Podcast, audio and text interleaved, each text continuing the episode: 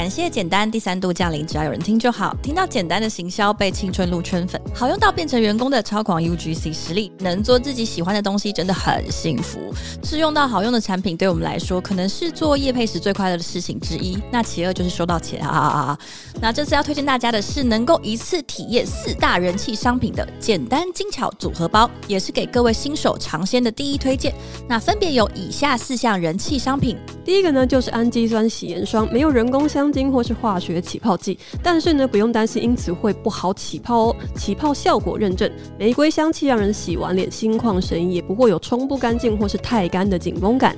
第二当然是玫瑰青春喷雾，明星商品之前就有介绍过啦。那喷雾的造型呢小巧方便携带，除了可以取代化妆水作为妆前保湿前导，也有定妆的功能，妆前妆后都可以用。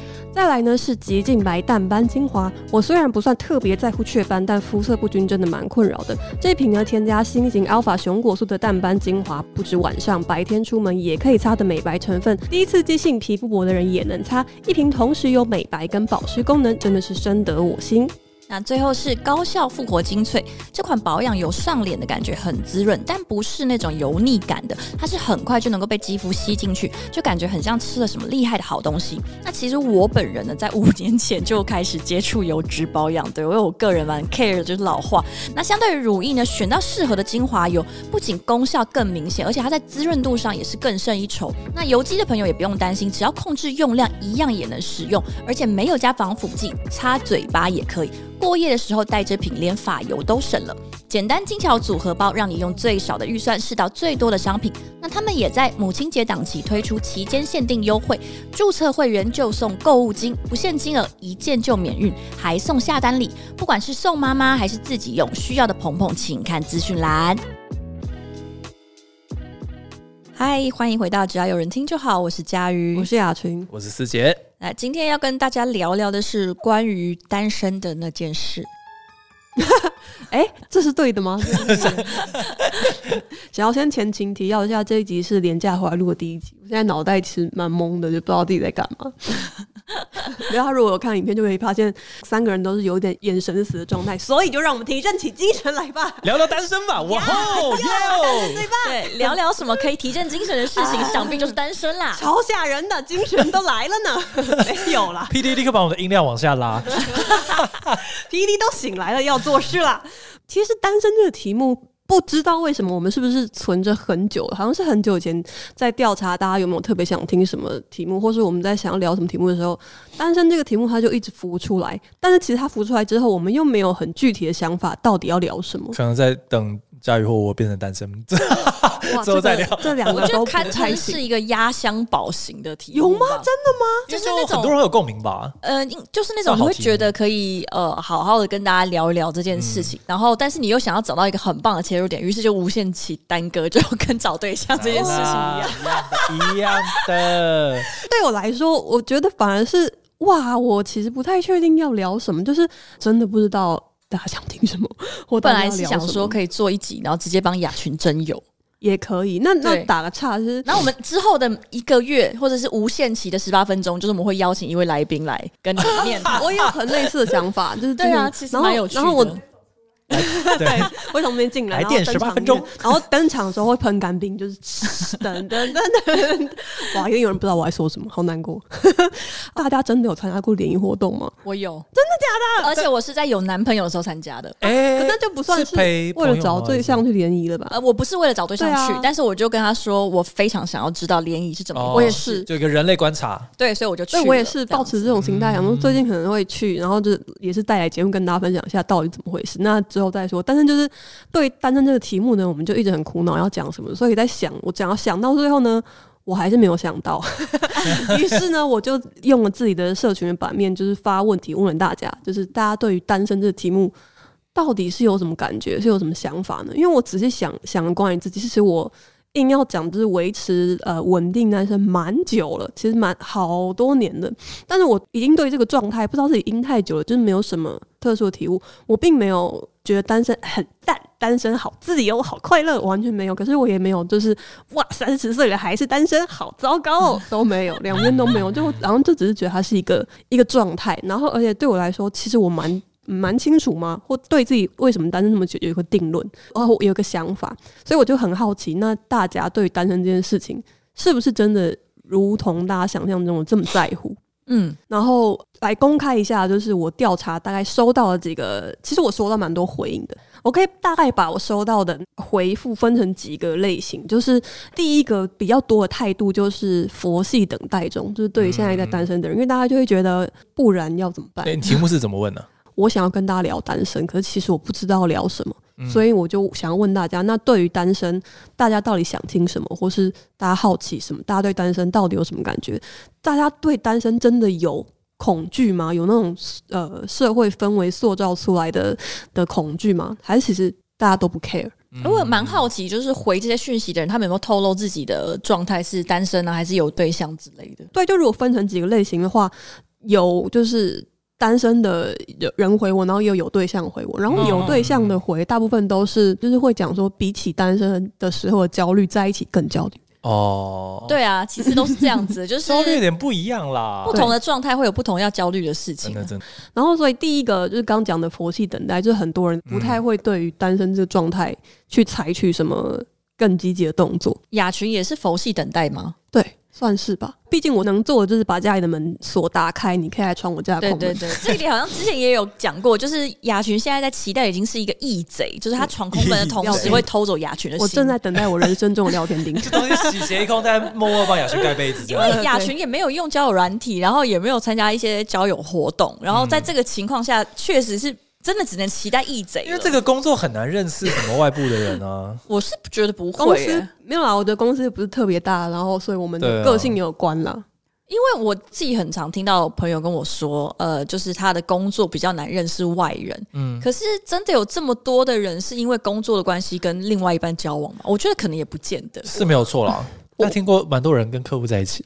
啊，嗯，这这个或是跟窗口在一起，对对对对对对对。哇，甲方和乙方。哎，我之前好像有一个男朋友，他就跟我说，他都跟窗口在一起。他都跟啊，就是好像呃，或者是没有都跟窗口在一起，但是可能就是常常跟窗口会擦出一些火花，擦出一些火花。像这个对我来说，就是一件很难想象的事情。我突然想到，就是几周以前，我应该有跟雅群讲过，就是我梦到有一个客户跟我告白，哇！而且而且那个客户跟我告白的方式非常怪，他是跟我说。他已经跟妈妈讲了，然后说他已经跟妈妈讲，他找到那个人了，然后我就大傻眼，很认真。他妈妈是什么佛母吗？我不知道，而且已经跟妈妈讲，就是覆水难收了。对，我在梦里面就是会想说，哇，就是是到这个程度，而且是以那种我跟妈妈说过，我已经找到那个人了。对，然后我就想说，我不知道该说什么，只能欢迎他了。那我那我回去跟妈妈讲一下。对，还能怎么办呢？就好像可以理解，可能这到你交友圈限缩到一个程度之后，连客户传来的害都会让你春心大动。不至于吧？OK OK，那种半生不熟的异性就只剩下客户，对，因为太熟就很难发展。因为太熟就是朋友。我有个朋友被他几乎没怎么见过的客户窗口送了九十九朵玫瑰花，好可怕！然后说，就是如果说你也想要回应我的话，我们几点在哪边见面？然后就吓疯，你想说你真的知道我是谁吗？哦，这种真的很常听到，就是会先不管三七二十一，先送一个东西来。对。但是我刚刚说我很难想象的原因，就是比如说上网看一些大家在讲怎么脱单或自己脱单经验文章，就有很多人都会推荐要先从兴趣下手。比如说你对于、嗯、呃读书有兴趣，好了，你就可能要去参加一些读书会，哦、对啊，或是看电影分享会。但是我就会觉得，我好像反而就是不想要跟跟我很像的人在一起。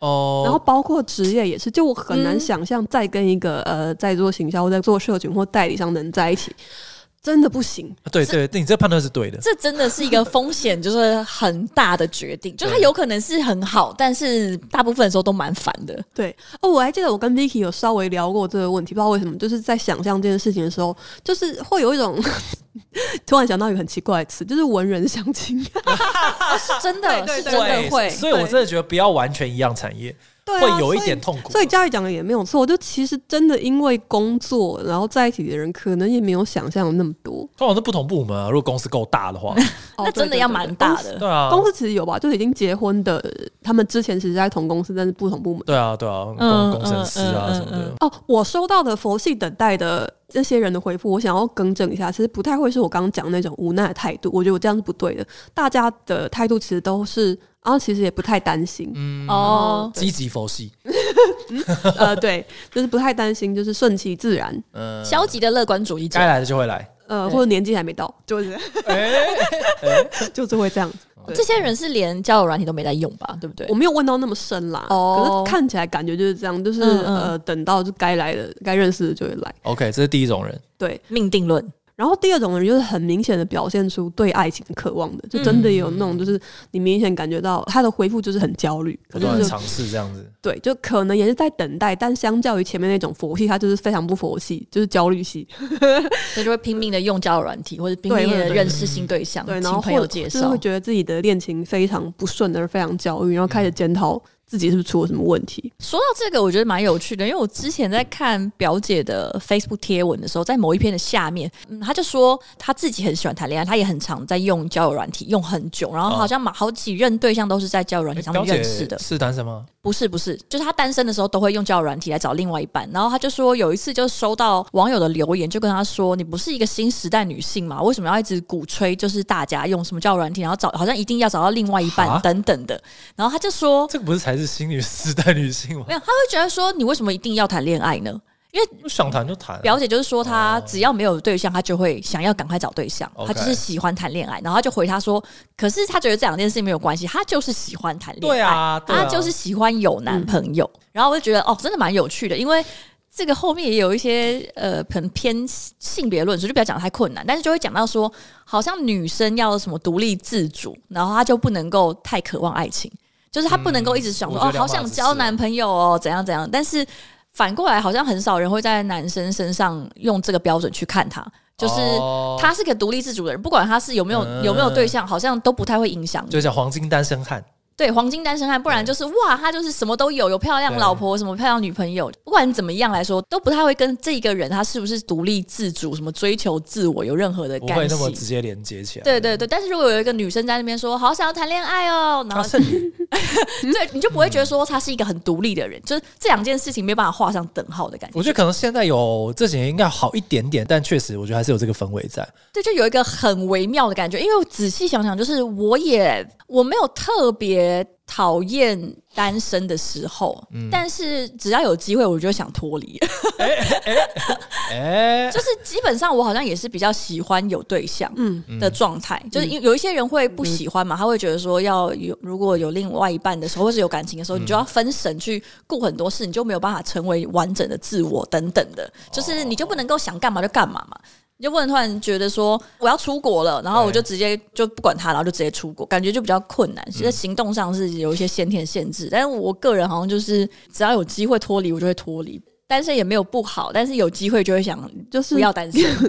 能躺着就不要站着。对啊，哎，有人伺候你，干嘛不去让他伺谈恋爱不？见得会躺着啊，误会大了，误会大了。没有对，然后像这些对爱情渴望的人，比如说用交友软体，都会收到有一些回复，你就会感觉他开始把怎么脱单当成一门技术来研究。哦他们是手艺人，因为他们就是用手去手交友活，很好，对手艺人上活啦！哎呦我的天！对对对对，然后还有另外一些人，就是对于自己不想要单身的状态，其实还是来自于生活中的寂寞这件事情。哦，嗯好，像可以理解。嗯，对啊，因为毕竟不是所有的地方你都可以一个人去，或者是你有时候就是一个人也很好，但是两个人也可以有很不错的时刻，然后是一个人的时候没办法达成的。啊，就像我之前跟老婆去吃一间就是那种 fine dining，隔壁桌就是一个女生，应该也是三四十岁，就一个人坐在那边吃，嗯然后我脑中立刻浮现一个就是孤独的美食家，会很烦呢、欸。就 就就觉得好像真的我妈吃一个 fine dining，然后在后面被人家觉得是孤独的美食家。不由自主就出现这个词。对啊，就是有些东西就是呃，当然我一个人也可以去吃，但是吃到这么好，你就会想要是跟特别的对象一起去吧，这种感觉。有一点点，但是我我觉得呃，有另外一半的感觉，就像之前呃陪审团审，你好像也曾在限动被人家问过，就是有另外一半到底是什么样的感觉？他或者是问他说对于单身的想法，然后他就说他觉得单身也很好，谈恋爱也很好，但如果要问他个人觉得这两件事情的差别，他就是说有另外一半的时候可能会比较有归属感。归属感。嗯对，然后有另外一半的人的焦虑，就是来自于有另外一半的时候却没有归属感。哇，这个很常发生吧？两个人更孤独。对，就是一个风险比较高的决定。有些人就回复我说，就是在单身的时候就很容易夜深人静的时候，突然有一种全世界只有我一个人的感觉。他可以去附近的 Seven 看一下。呃，对，拉开窗帘，Seven 还亮着哦。我只要半夜的时候想到巷口 Seven 还有人在工作，我就会觉得很安心。你知道那个人就是我吗？我最近已经连续好几天都 在我们家巷口的全家工作，大概到十二点一点。店员没有觉得不妙吗？你为什么要去全家工作？全家有电呢？你家没电吗？不是，我家 我家 什么问题？我家有睡着睡着的猫。嗯，你开灯，它会一直很兴奋，想说哇，主人还没睡，然后就一直想要玩呢。你们家没有空屋吗？什么叫我们家有没有空屋？你把自己关到空房间里去不就好了？比较难，就是猫知道你还醒着，它就会去外面抓门板。哦，好吧，这是问题再发展下去，就变成说你不能给它下个药吗？还是什么的？因为我朋友说他小孩之前就是因为鼻子过敏感冒，然后就有开鼻塞的药。哦那大家如果有用过鼻塞的药，就会知道它有一点嗜睡的成分。嗯，对，所以他后来就有时候也是会喂小孩喝那个。这一次发展成基本上不伤身啦，基本上不伤身啦。对对对，蒙汗药应该伤身吧？就有一个人都提到说，呃，我我觉得他讲的很好，就是相对的，就是有对象的时候，那个重要的感觉是有一个人知道你比较脆弱或者比较黑暗的地方，然后他还会无条件的陪在你旁边。哦，但但这就是为什么谈恋爱的人会觉得有谈恋爱的焦虑跟不安，因为你即使有另外一半，他也有可能完全不是。所以这其实就是有可能真的像这样讲的，其实反而单身的人是比较浪漫的。可能有一个好的长期配合的智商师，还比较能够解决这个问题。我觉得应该是说，因为你现在没有对象，所以现在没有对象的时候，你的期待就是可以无限的拉长。嗯。对，然后但是真的有对象的时候，你你的一切想象就会落得非常实际，所以他就有可能跟你是单身的时候那种想象不一样。所以我之前蛮喜欢单身的时候，在于说你还不确定这个人是谁，所以你想象中那个对象完全可以按照你的期待去幻想他。那段时间应该是整个恋爱里面最棒的一段时间吧，或者是你认识这个对象，但还没有很了解他的时候。对，所以你一切看不懂的东西都会，你都会自动脑补成你比较习惯或者偏好的样子，而且甚至有这么一点点可能性，对方也真的会在那个时候假装变成那个样子。对，哇，这些人都应该要判死刑。然后这这一集会出现这样的结论，要判死刑，要判死刑。然后其实。四个不同的状态或四个不同的阶段，就是先否弃等待，然后再来呢，会对产生一些对爱情的渴望，然后偶尔呢会开始对于孤单或寂寞这件事产生焦虑，然后到最后呢，就是很多人都开始产生一些自我怀疑的情绪。在我自己发出去的那一则线动里面就有写，就是我也曾经觉得啊。我是不是其实就是没有爱的这个能力？嗯、应该说也是不知道从哪一部电视剧里面看到，或其实我们之前也有录过那一集嘛，就是《爱的艺术》那本书。嗯，就爱可能是一种能力，或是你需要学习的技能。嗯，然后我很久以前就有一个想法，就是有些人是音痴，啊、对，有些人音痴，有些人是色盲，或者有些人他天生就是味觉比较不敏感之类的。那有没有可能我就是天生就是比较不会爱？有可能啊，爱的艺术讲说爱是需要学习的。那当然也有一些是透过学习可以精进，那有一些应该就是学习也无法克服的东西，那个就比较像是天赋一般的存在，就跟萧亚轩小姐会说她是恋爱小天才一样，一定也有人是恋爱小智障。对，对，因为这个对比实在是太明显了。但是我觉得这个跟单身这件事情是两件事，因为我觉得如果你没有爱的能力的话，那有可能是你没有办法维持一段。积极而且稳定的关系，但是别人还是有可能一直疯狂的爱你。对啊，因为我看过有一些人是你真的会觉得他凭什么？可是就是会一直有人前仆后继的在爱他，但他可能没有什么呃感受，或者是对对方有一个付出，或者是对等的爱的能力，但是他 somehow 很多人。尝试要爱他，但他可能没有办法去维系住这样的喜欢，或者他就是会浪掷这些人的爱，或者靠近之后他原本吸引人的。但这些人不一定会单身，他甚至有，他只是有可能一直来来去去，就是一直不稳定的在一个状态。对对对，缺少爱的或者是爱比较不擅长爱能力，可能也就包含对啊，就是没有办法维系稳定的关系。像有人就说他觉得自己是不是没有这个能力，或者是不是就是害怕这件事情，害怕恋爱，所以他一直没有办法。做出选择恋爱这个选择，嗯，就他就会觉得、嗯、啊，自己是不是没有这个能力？而且他不一定是可以通过学习而来，就像我刚刚讲的，因痴你可能真的很难治好。但是就跟《爱的艺术》里面讲的说，没有人是可以真正的完全免除自己对爱情的渴望。所以这本书的立论也是蛮蛮实际的，他就是跟你说，不会就是要去学这样。因为我其实觉得，大部分的人虽然可能会觉得说，就是你知道谈几次恋爱之后会落到一个自我怀疑的状态。我不知道师姐有没有，因为我个人也是有过那样的，有啊有啊、对，一定都有嘛，就是会觉得说，干就是可能我哪里哪里有问题，或者是我再也遇不到就真的可以的状态。你有说过类似的话吗？有啊，在在遇见我老婆之前。你是跟谁说镜子里的自己？不不，跟我朋友说。你说我可能再也没办法这么喜欢一个人之类的。不不不，我讲的是说，我感觉说我蛮努力的，在维系这段关系，而且对方其实也蛮努力的，嗯，但就还是没有成。那这是不是表示说这件事情其实就是努力也没有办法？那就基本上就要靠运气。对，就是运气刚好遇到一个人，你不需要做太多的改变，然后两个人就会合，那哪有可能？嗯，所以我就讲了一个蛮绝望的话，我说我觉得说有可能这辈子就是不大可能会遇到就真的可以合得来的人。哦，嗯。嗯，我我觉得这个话应该可能每个人多多少少都有讲过吧，对啊，所以其实我很怕。我不知道这这个应该不叫宿命论，但就是从小都会听到很多故事，就各种不同版本的故事。比如说某某某个神把人造出来，然后人只是一颗球，然后有一天发现球太不方便还是怎么样，球就被切开了。嗯，所以呢，世界上有另外一半的球，就是你有另外一半，然后所以另外一半就不断的想要找到自己原本的那一颗球，嗯、就类似这种。应该大家有听过很多这种怪故事，哦、就有一个灵魂中的伴侣这样。嗯嗯、对我应该是很小的时候听到这故事，然后我就觉得。哇，非常恐怖！就只有一个、嗯、，the one and only。对，不只是人被切开这件事很恐怖，嗯、还有就是，如果真的是有一科学的话，我不可能说一定找到那个另外一半的。我我小时候听到类似的故事的时候，大概是很小的时候，他会讲一些什么“人是独臂的天使，我有拥抱可以飞翔”这种。但是我那个时候就觉得 好浪漫哦！天哪，像台台湾偶像剧会出现，我忘记在哪里看到，但我我还记得是国中的时候看到。但是我听到这些故事的时候，小时候初期都是那种。太棒了！我要把这个人找出来，然后就立刻策马奔腾的那那种状态，就是我一定会找到你。要卖出来了，对，但是可能就是蛮常遇遇过蛮多次，都觉得哎，不是这个。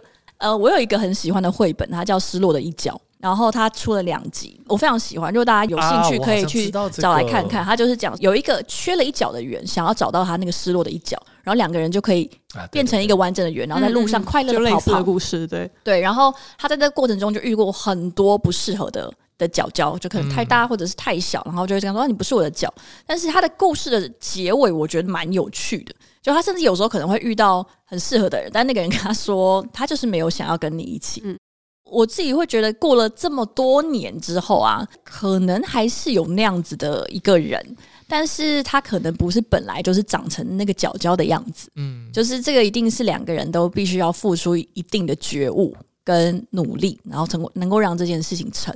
而不是只是说他很喜欢我，他很爱我，或者是我很喜欢他，嗯、就是有一点有一点不一样。就是我觉得喜欢或者是爱有他一定的能力，但是很难做到说真的把一个完全不一样的东西变成另外一个。就是爱，毕竟可能是世界上就是我们唯一能够用的那个魔法，但是毕竟我们也不是大魔法师梅林啊，所以还是到有一个限度，就是他不可能因为很爱你，他就可以。为你连性别都咻就改变了，这样。对。但是到一个限度内，我还是相信，就是有机会可以做到无限趋近于两个人理想的状态。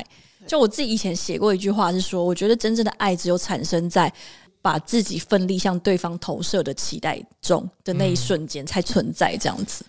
可是 somehow 对我来说，像我刚刚讲，我我每次觉得这种故事很恐怖的其中一个原因，就是因为不管怎么样，我。知道我的内心还是有一部分会想要相信这件事情，就是世界上也许真的有一个命中注定的另外一半，他的灵魂跟我灵魂被切开的另外一半，嗯，在这个世界上某处游荡，然后没有办法消灭掉这个念头，又让我觉得很恐怖。我觉得这个没有办法消灭掉的念头，就是它一方面也很浪漫，但它一方面也算是蛮容易毁坏关系的一件事情。所以我觉得很恐怖。因为我我自己会觉得，以前如果抱这个执念抱得太深，你很容易判断所有的不适合，或者是一发现一些小小碎屑，你就会觉得说，原来他不是那个人，他一定不是那个人。如果他是的话，他不需要改变啊，他就会这样那样，他就会懂我，那肯定他不是。对，然后你就会觉得说，我不想再浪费时间在他身上了，而且你会无止境的正面，就是正面化你的理由，因为你会觉得说。因为我的那个另外一半就在别的地方等我啊，那他的另外一半也在那边等他，啊，所以我不要再浪费他的时间。对对，你就会误产生一种是在浪费彼此时间的错觉。对对对对，就是赶快放他走，因为他的另外一半也在等他，这样子。长大 比较成熟一点之后，就会有这个心情的转变。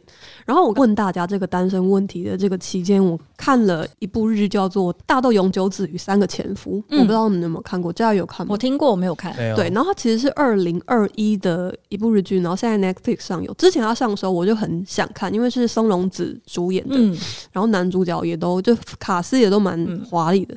然后我看了之后呢，我就很庆幸我没有在二零二一年的时候看这部日剧。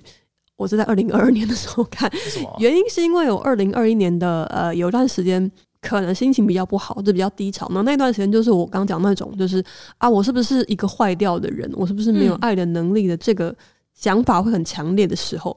所以其实我那一天发现邓文达这个问题的时候，刚好在看那部日剧，我就把刚好出现在我面前的其中的男主角讲的台词拍下来。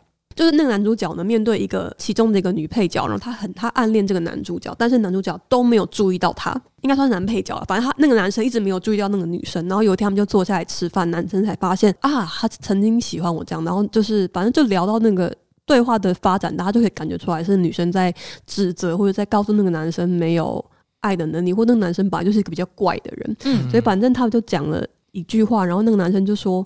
我知道带给别人幸福，我自己也会感到幸福。每一个人都有自己的功能，但是我就是没有带给别人幸福的这个功能。嗯，那我就把这些话拍了下来。拍下来的原因其实并不是让我很有共鸣或打到我，而是以前的我也会这样想。嗯，现在的我不会这样想。嗯，对。然后我就觉得，呃，这这些日子来，我还是发生了一些转变吧。就是我还是想要相信自己还是有那个爱的功能的。就即使我状况或者我。的人在混乱，或者我目前还只能做到在家等廖天定来找我，但是我应该还是有一些爱的功能存在于我的身体的最深处，内心深处还是很期待爱情的，但目前还是在佛系等待中，算是佛系等待中吧。但现在我对爱情的。等待或者期待这个心态，就很像是我举了一个例子，我自己很喜欢，就很像是我很希望所有商业午餐的红茶都变成摩斯的红茶，因为摩斯的红茶是世界上最好喝的红茶。嗯。可是当我喝到不是摩斯的红茶，商业午餐红茶的时候，我也不会因此大发脾气，或者因此觉得人生要结束了。这件事情还没有发生，那我就等待它发生，就是一个美好的幻。钓鱼的概念，可能吧。我有点好奇，就是雅群对于这个爱情渴望状态，但是却用比较相对来讲比较佛系的状态来面对。就我想要问的比较具体啊，就是你有对比方说使用交友软体有什么特别的排斥或者是之类的吗？完全觉得麻烦吗？还是对？呃，另外讲教软体，我们一直很想开一集，但碍于我们三个实在都没有什么教软体的经验，就一直没有办法录成这一集。因为我真的完全没用过。我有认真在想说，还是应该先去上面了解一下，然后之后再把我们的那个田野调查的经验 跟结果带回来跟大家分享。但我对我没有办法持续稳定使用的原因，也是因为觉得麻烦，然后起码花时间。对我实际体验之后就可以理解。之前有朋友跟我分享说，其实他觉得可以用交友软体的人是很厉害的人。嗯，因为你要真的花时间去跟你认识到、接触到的人聊天，不是约炮前提之下，你还要跟他约出去，然后就你认真的要经营一个对话，其实是很难的。对啊，尤其因为你跟他之间没有任何的前提跟共同背景，其实你就是真的跟一个陌生的 ID 在讲话。对，你光想你每天下班之后，你必须要花时，如果你真的想要这么找对象的话，理论上你必须要花时间跟那个人聊天。你才有办法推进这件事情，然后呃，目前的我就做不到，我觉得太麻烦了。而且必须要说，如果这个人必须要在下班之后才能够回我讯息，那他跟我之间不会有任何可能性。真的吗？完全不行。我在等他下班的时候，就很多人传讯息给我了。因为佳瑜上班的时候都在传讯息。对啊，我们的工作就是要一直跟别人传讯息啊。不是因为我觉得有很多人是他真的上班时间是没有办法传讯息，像我曾经认识一个。好像在台积电工作的工程师，但是我不是不是交友软体上认识，就只是因为我们之前揪了一团要一起去爬山，OK，然后那是不认识的，是朋友就是中介我们认识，就说啊，因为刚好一团是七个人，然后他就帮我问到，就可能那边也有三四个人要一起凑，然后所以就因为这个关系我们就认识，那认识之后，但因为后续爬山天气比较难巧，所以最后没有爬成功。可是这个人呢，他还是会回我讯息，但他回我讯息的方式就是真的是只有到晚上才会回我讯息。嗯，所以就会变成是我有时候已经没什么话好讲，就是那个那句话只是一个官腔的结束，这样。他可能隔了非常久之后，八九点也会传讯息来问两句话，然后我就哦看到之后我就回他，然后之后又是隔天的八九点，我可能才会再遇到他的讯息。对，而且这种情况我就会觉得说有点没 feel。因为以我过去的经验来说，我不知道你隔这么久为什么要传讯息给我，就你有要跟我交朋友，或者你有想要干嘛嘛？因为我就会觉得说不用不用再传来了，就不要再传来，因为我还要再回你，然后。直到我后来才发现说，哦，他好像是台积电工程师，上班时间是不能带手机，不能，对对对对对。然后才一切都觉得，哦，所以他其实有想要跟我聊天的。那个置物柜拿手机，立刻回讯息给你。我这个我会非常惊讶，因为在这个过程中，我就是没有办法理解他的意图是什么，因为他就是真的每隔。可能就是我们能够真正兵一样，真正能够交谈时间就是那个可能一一两个小时内，然后也不是说一哦两个人就毛起来传，就是可能传完一句之后去做别的事情，所以对呀，所以一个晚上能够来回个四五句就已经很厉害，然后再来就要等到二十四小时之后。那你知道这跟当兵有什么差别吗？他在那一两个小时赚了八十万。呃，好像没有那么多，应该没有那么多。我觉得应该是没有，除非他是张忠谋本人，有可能。他说张忠谋本人的话，我就会一直传讯息。对啊，传都不行，痴痴等待三年。之前我在跟网友聊天，因为我最近在看一本书，叫做《为什么不爱了》。然后为什么不爱这本书呢？它其实是在讨论说，在现代人在现代这个社会里面，我们如何的失去爱的能力。但是他这边讲爱，其实不是。我们现在想象中的爱，那是什么呢？就是它指的是为什么没有办法再跟别人递交一个积极而且稳定的关系，嗯嗯嗯、然后他就用爱来就是总刮这一切。然后里面就谈到很多关于呃现代的交友软体的使用，怎么样改变了人的行为习惯，然后最后改变人的想法。我觉得非常有趣，但它非常难。就它真的是一本书很难，书非常难。哦，它是一个这样的一本书，社会科学型的书，所以非常难。里面就会一直不停的提到一些人际纽带，就会哇，what what？那个每一页我可能会看个两两三次，然后才把它继续往下看。所以它听起来是很有趣的书，但是我看的非常的慢。然后。里面就谈到说，现代人就是因为会依赖交友软体来交友。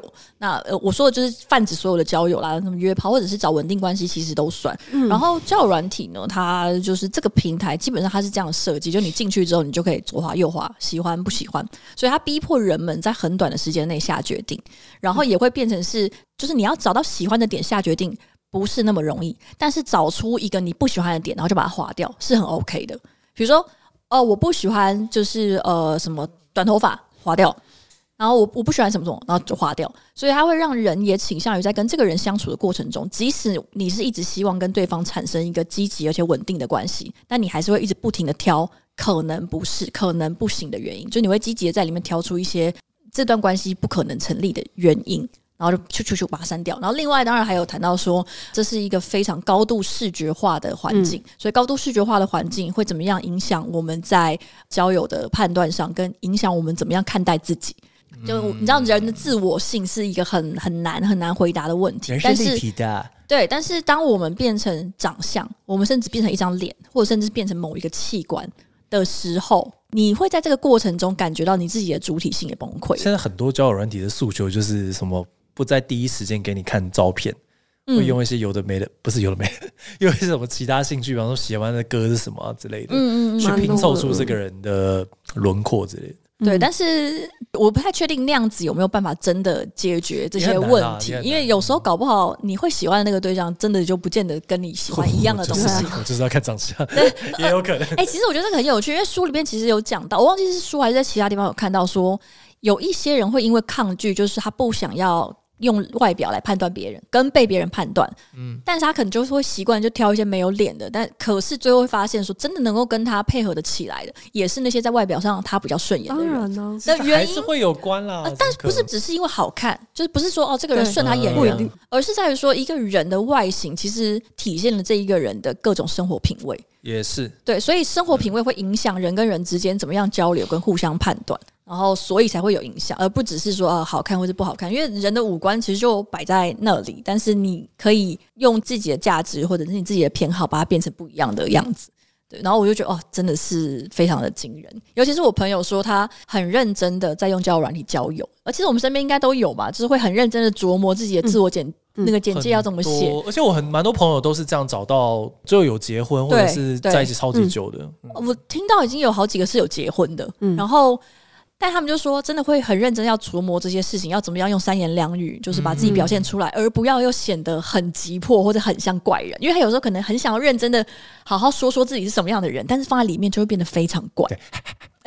对，然后或者是说，就他也想要放自己的照片，可是他又觉得说，他不想要让有一些人可能因为照片就本来有机会发展了就离开了，或者有一些人只偏好他的长相就开始跟他对话，所以他可能就没有放照片，但是他他是很努力的在跟。任何他觉得有机会的对象聊天的过程中，觉得非常挫折，嗯、就是一来是对话很难持续，或者是非常难聊，就是他乍看之下觉得算适合的人，但是怎么样都聊不起来。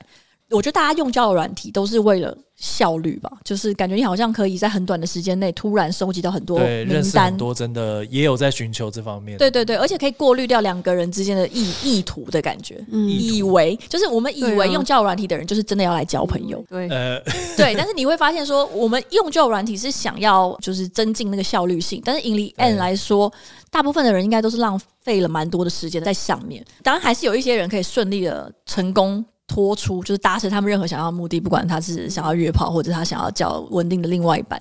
但是我觉得还是蛮多人在这个过程中，他只是很迅速的体会了各种的失落。对，就本来你可能我们在一般是日常生活中，因为你跟一个人发展实在太久，有些你还要先确认说哦有没有另外一半啊，或者是他现在单身，他真的想要交女朋友吗？或者是叭叭叭，你可能会花可能哦两三个月。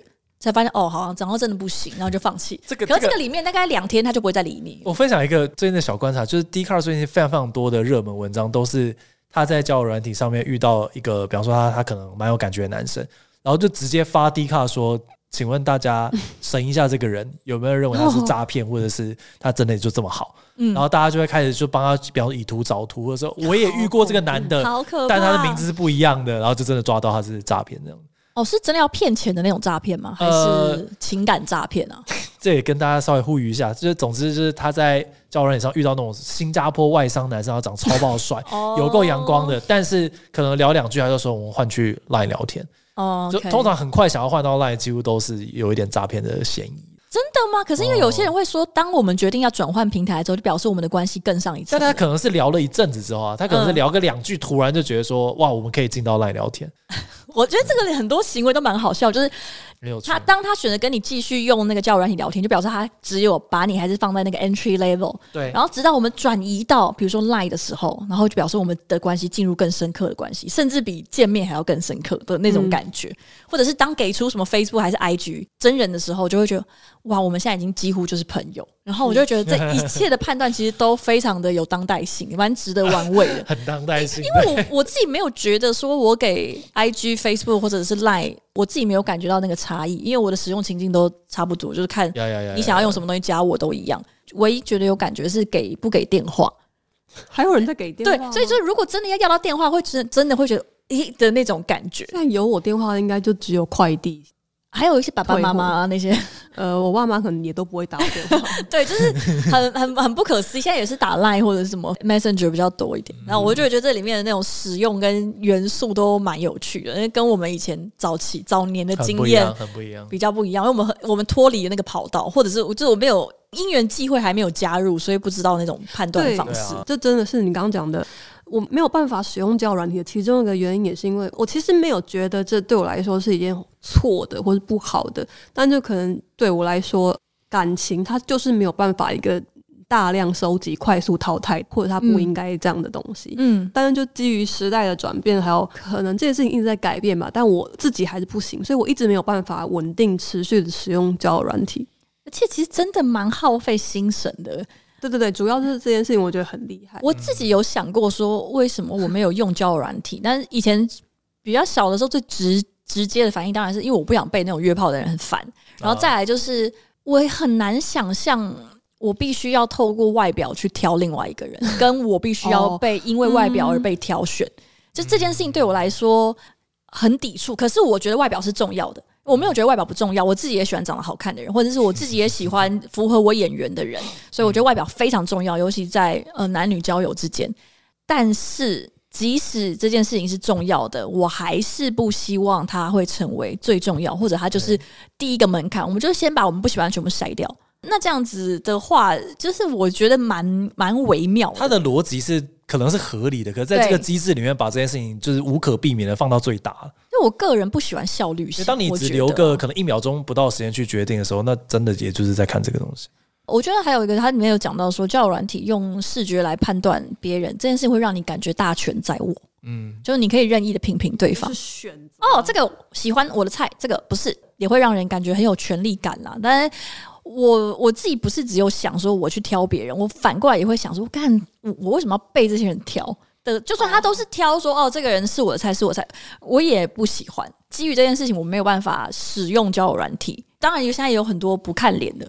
不看脸就是另外一件事情，就是你必须要跟这些完全不知根知底的人从零开始一段对话，然后要维系他。然后我自己听说啦，就是用交友软体的人应该都是同时会跟复数以上的对象讲话，合理吧？不然效率也太低。对对对，就是大大部分人这是个正常的使用方式，但这件事情对我来说也是匪夷所思。哦，就而且那个情况是你知道你跟这些人都是奔着同一条路去的，可是我如果我们在一般。外面的那种交流，你当然可能同时会有两个男生跟你呃感兴趣，但是他们跟你感兴趣的原因可能是一样，但是你对他们同样都是在跟他们讲话，但是你可能完全没有想要跟他们发展关系。我觉得我这样讲可能有点太过理想化，但其实我也有认识一些朋友，他心态是蛮不一样，就是他真的就是认识朋友，所以他可能最后在一起的对象是。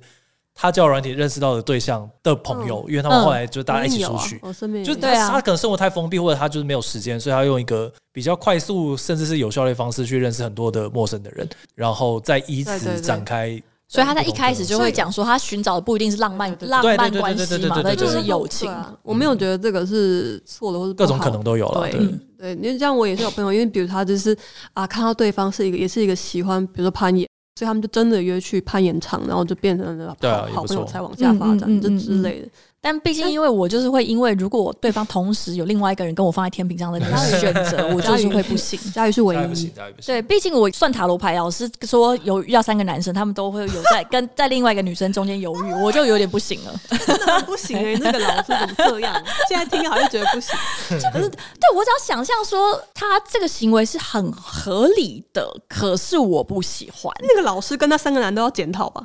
对啊，就就使用交友软体这件事情，会让那个唯一性变得，就是他的重点是教育在是在于交女朋友，不是在于认识你的那种感觉。这件事情也会让我有一种很微妙的感觉。我在发现动的时候也收到一个是我认识是朋友的留言，然后他就说，呃，对单身这件事情，他的感觉就是他越来越感觉不到单身跟非单身之间的不同。我不确定这个人现在有没有另外一半，其实，但是我好像可以理解他讲的，就是如果是单身，单身太久了，我也很常会觉得。哇，我没有办法想象我现在非单身是什么样子，嗯，或者是差别到底在哪里，或者是如果是远距离恋爱的人，应该也对这点很就会比较有对比较理解吧。他们以前就会讲说，不知道自己交男朋友或者女朋友要干嘛，远距离的时候，对对对对，他就会觉得不知道差别在哪里，然后不知道非单身或者是追求脱单，或者是有另外一半是一件这么重要的事情吗？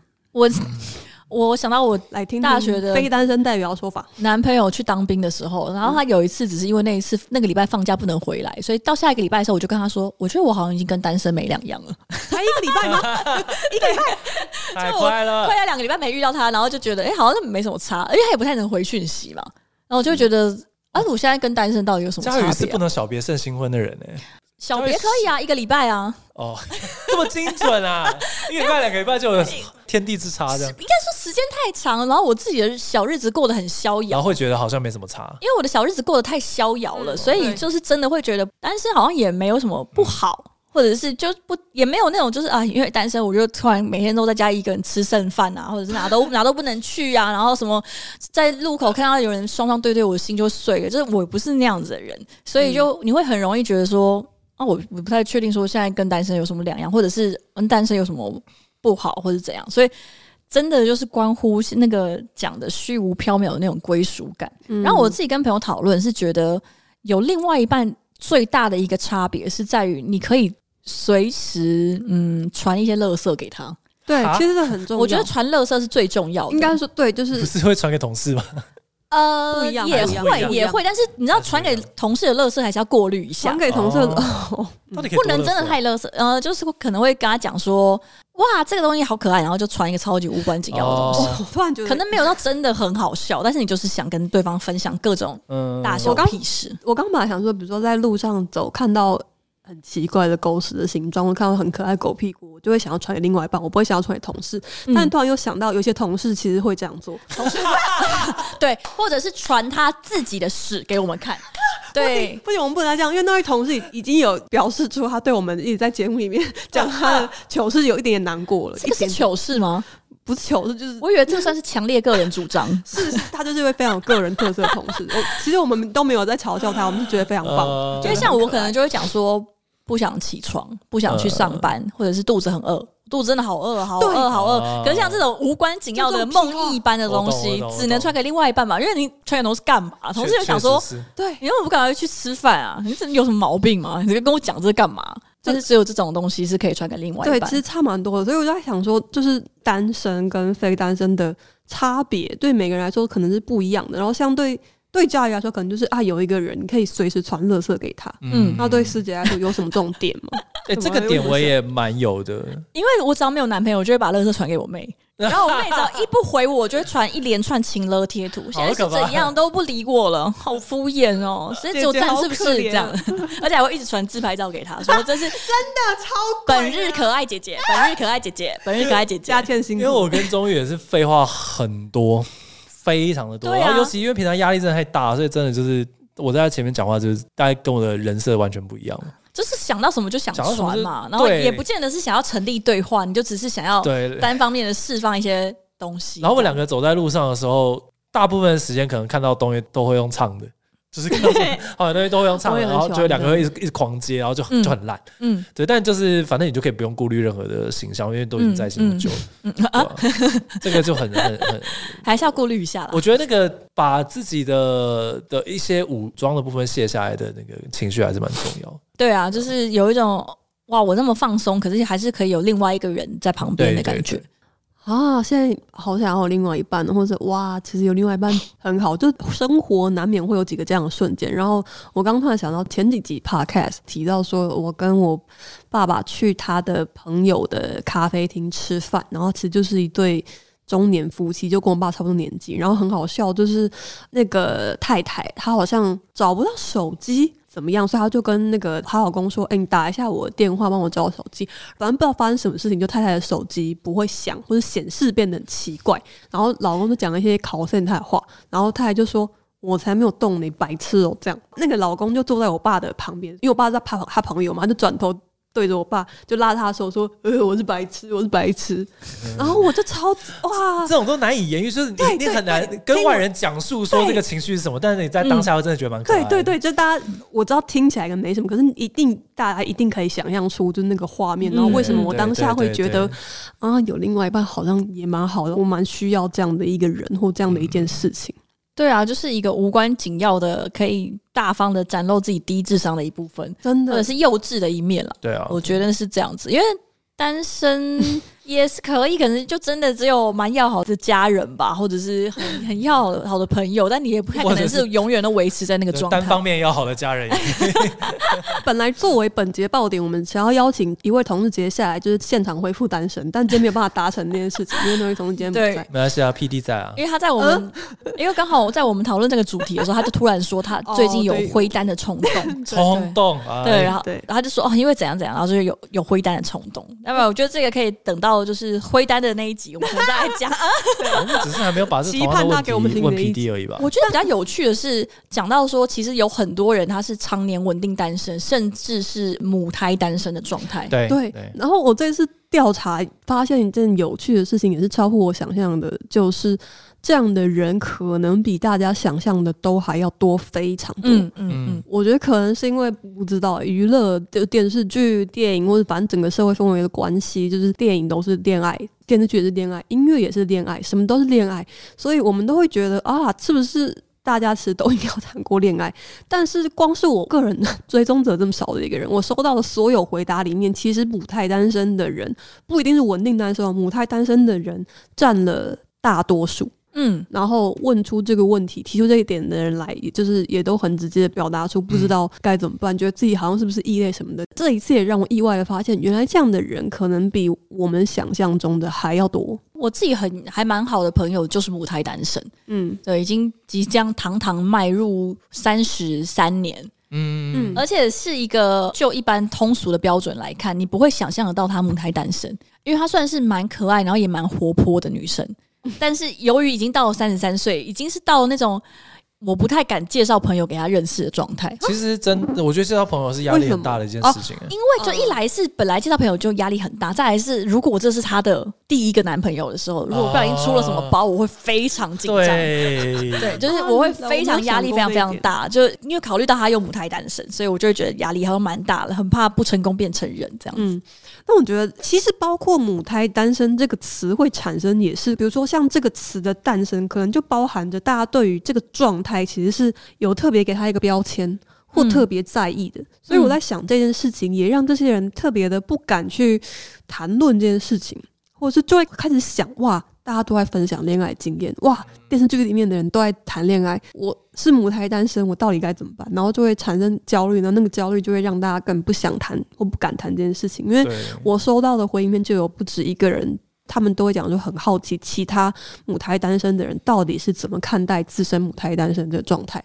因为其实坦白说，我觉得母胎单身的人跟长期稳定单身的人，也许心态上应该还是会有不太一样的。嗯，我自己觉得应该蛮不一样，因为就跟我朋友小时候跟我说，他说零跟一就是有绝对性、呃、绝对的不同，是 嗯，都有都有，从零到一跟一就是非常大的差别，这样子。嗯、可能母胎单身久了。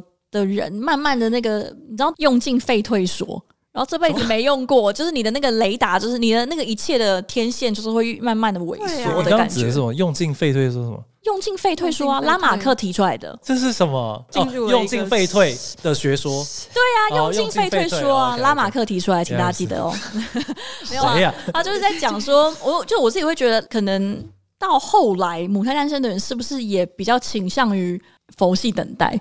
就我自己感觉，我觉得会对第一个交往的人更更加的恐惧哦，因为他等太久了嘛，然后就觉得第一次那个一定要找到超级对的人。你在门槛前面站的越久，你就越难跨过门槛的那种。真的是这样子，因为我自己认识两个母胎单身的人，看起来都已经是佛系等待到一个不行了，甚至可能已经不太确定他有没有在等了，已经是等待果陀的那个状态，就是非常 非常非常抽象的那个状态了。对，就是有时候要形容，其实会比较难形容，说到底。想要的对象有没有一个具体的形象？等越久，反而我觉得越容易会对。然后，而且其实他们有时候可能会开玩笑说已经没有任何条件了，嗯、但是这样反而是更困难的。对，而且因为到到这个三三十几岁的状态，可能真的他们有时候就算是想要认识其他人，或者想要用交友软体，都已经有点提不起劲了，就失去了那个冲劲跟盼头这样子。是啊，对对对，所以就觉得嗯，就像我们上次讨论出来的结论，就恋爱感觉也是有一个 M 型社会。对，就是有一些人，他就是可以一直谈恋爱，就是恋爱小天才。然后，但但有一群人呢，就是母胎单身，对，就没有什么中间的状态。我我自己感觉上，其实一般人比较平均的状态，是不是？其实就算结束一段关系，大概也都会在，比如说平均可能一年左右，还是半年到两年之间，其实就会有下一个对象。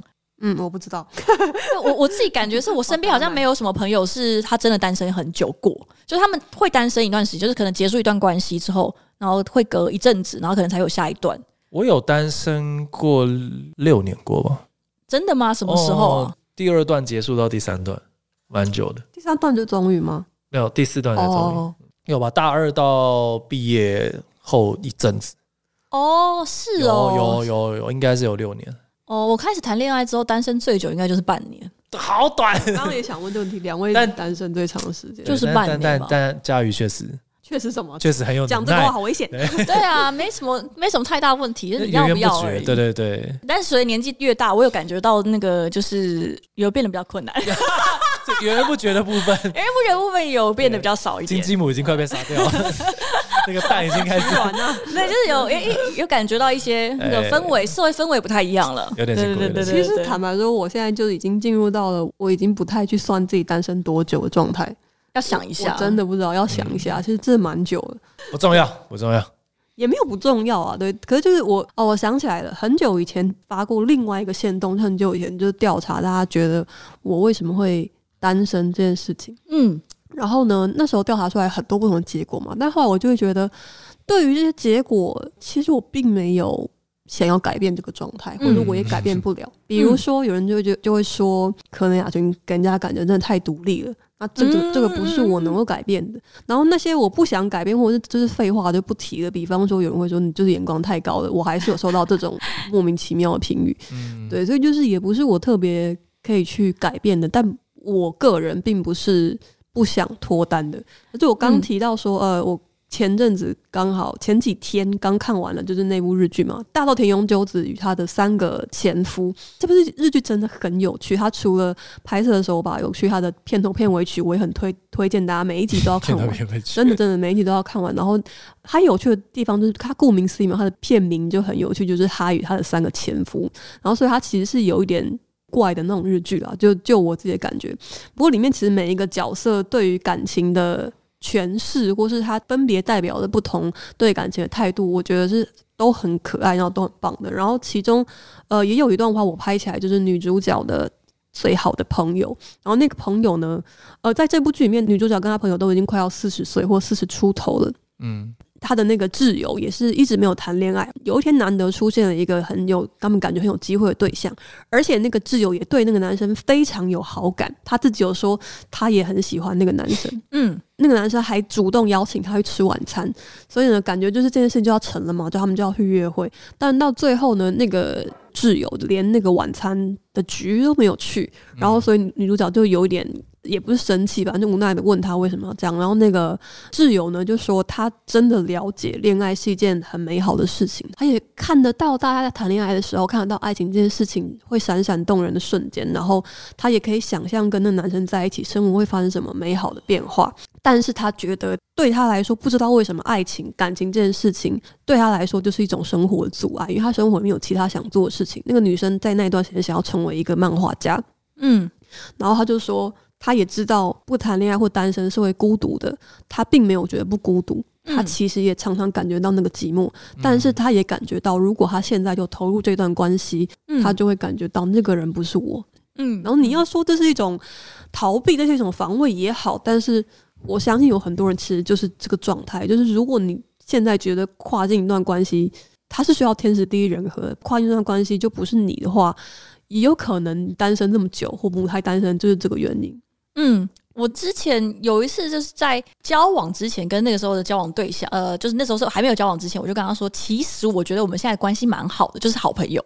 然后我也老实说没有很想要谈恋爱，但我自己个人的感觉是，因为我觉得就像刚刚讲，我觉得谈恋爱之后，我不会觉得那个不是我，或者是不像我，而是我会进入另外一个状态，就是那个是谈恋爱的状态，嗯，那个也是你，但就是。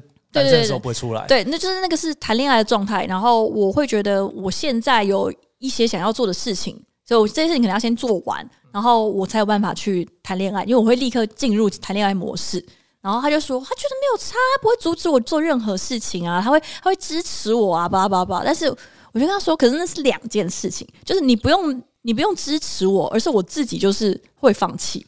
我就是会有更想要做的事情，就是谈恋爱的时候，我会有更想要去做的事，就是好好把恋爱谈好，然后其他的事情就会变成次要的。但不是说我就觉得哦，那件事情就变得不重要，而是它就相对来说，在我的生命的序位中，就是会排得比较后面。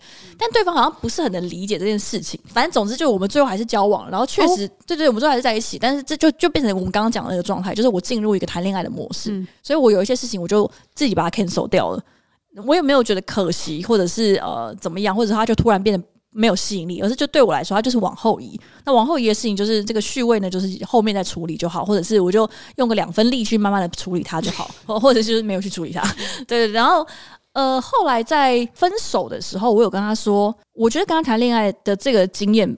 很差，就是我觉得他 啊，就是我觉得他给我一个是个客户评价部分给一颗星的意思吗？什么那个结账完之后点那个笑脸哭脸这样，这个是要买评价去洗他一星的那种状态。对我，我就说我觉得这个很像是一个我我忘记我那时候用的词，但是我觉得他也是伤害到我对爱情的一些核心的想法，有点像是相信爱情中的某一件事情或者是某一个价值。我我觉得我对这件事情的确信感已经下降了，但是我就跟他说。但是，即使我现在这样跟你讲，哦，讲的一副好像哦自己有多被严重伤害了，还是怎么样？但是，我觉得等一段时间过去之后，我还是会谈恋爱，我还是会 对拼命的追着我脑海中期待的那个像是爱情的东西，因为我就是这种人。这段话送给亚军。呃，对我，我就我就这样跟他讲说，就是虽然我现在觉得我好像好像受到很大的打击，然后我现在一直在痛骂你，或者是觉得你伤害了我对恋爱的那种信仰，但我也必须要老实说，就是我觉得每隔几个月之后，我就会再度去谈恋爱，然后再度去追寻那个可能可以把这个爱带给我，或者让我这个确信感成为事实的人。就我会为了这件事情不停的谈恋爱，然后至死，我会用尽我一生的力气去做这件事情。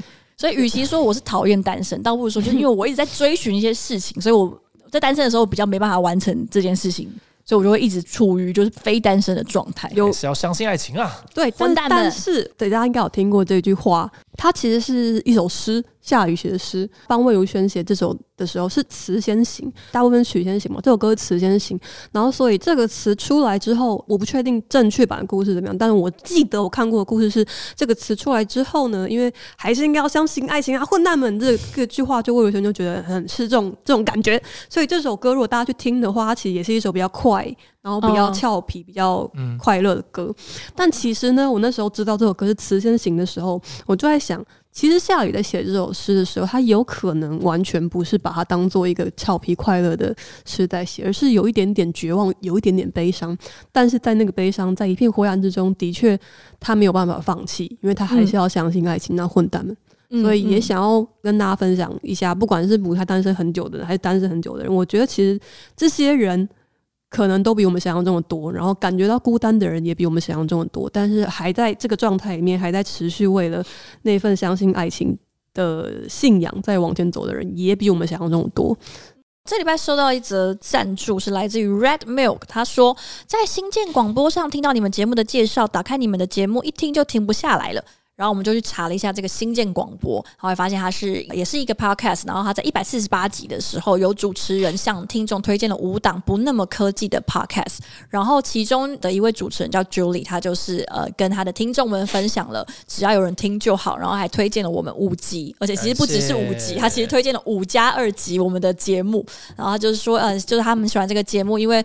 感觉是结合了三位主持人的生活体会，然后在欢乐中带给听众启发。好，谢谢新建广播的 Julie，耶！对，我听的时候觉得超级感动，因为他在满满的五分钟之内，就是完全没有停下来，就是一气呵成的，对，讲了我们的节目的介绍。然后我觉得流畅的程度可以感觉出来，他应该是我们的忠实听众。不知道你现在有没有在听？我们很感谢你，谢谢。